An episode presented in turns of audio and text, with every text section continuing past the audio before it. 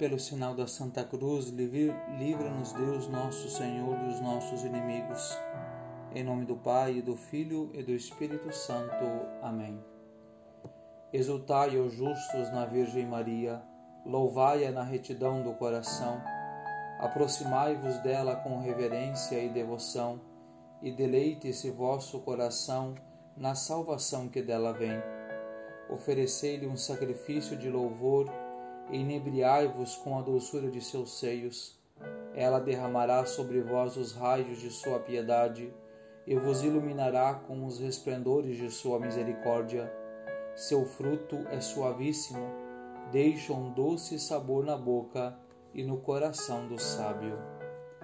Glória ao Pai, ao Filho e ao Espírito Santo, como era no princípio, agora e sempre. Amém. Vamos meditar sobre a perseverança. A graça da santa perseverança é a graça das graças que deves pedir sem cessar ao Senhor, para não desfalecer, para não imitar a difícil constância de Cristo e a sua Mãe Santíssima.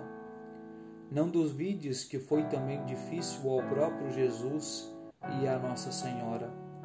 Escuta as palavras de Cristo no Getsemane e verás também nele essa luta que tu sentes, essa repugnância de tomar até o fim o cálice da amargura, e não obstante, ali está em oração, e oração de agonia, lutando contra a sua natureza que resistia e fazendo-se tal violência que chega a suar sangue. Pensa bem, até aqui é necessário chegar para não desfalecer, para não desanimar e não abandonar o começado. E que faz na cruz? Não o convidam seus inimigos a que se desça, tentando-o com a própria conversão? Se descer, acreditarão nele, todavia não desce, ali permanece até morrer. Contempla junto dele a Santíssima Virgem. Toda a vida trouxe a espada de Simeão cravada no peito. Nada fez para evitar a sua dor Podia não ter seguido Jesus ao Calvário, sabia o que a esperava, o que teria de sofrer, e apesar disso, vai. Ali está com seu filho, perseverando com ele na dor e no sacrifício. Quer dizer, perseverando quanto é mais difícil a perseverança.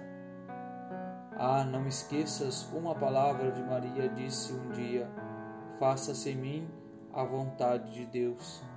E esta palavra repetiu-se sem cessar.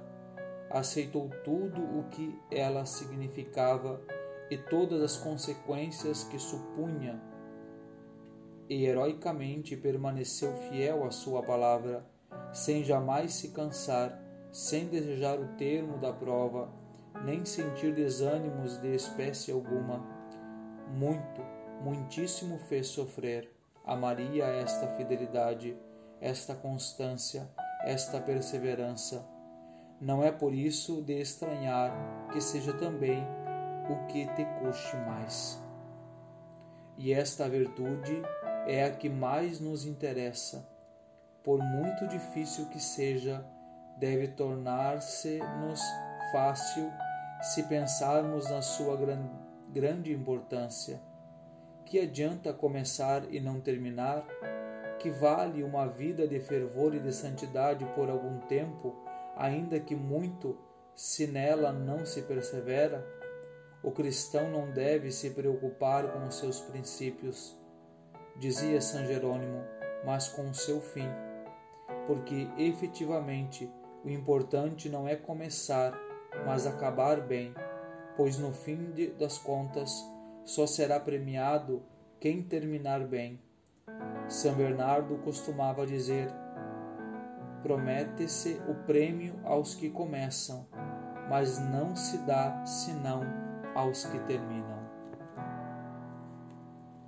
Rainha do céu, alegrai-vos, aleluia, porque quem merecestes trazer em vosso seio, aleluia, ressuscitou como disse, aleluia rogai por nós a Deus, aleluia. Exultai e alegrai-vos, ó Virgem Maria, aleluia, porque o Senhor ressuscitou verdadeiramente, aleluia. Oremos, ó Deus, que vos dignastes alegrar o mundo com a ressurreição do vosso Filho, Jesus Cristo, Senhor nosso. Concedei-nos, vos suplicamos, que por sua mãe, a Virgem Maria, alcancemos as alegrias da vida eterna pelo mesmo Jesus Cristo, Senhor nosso. Amém.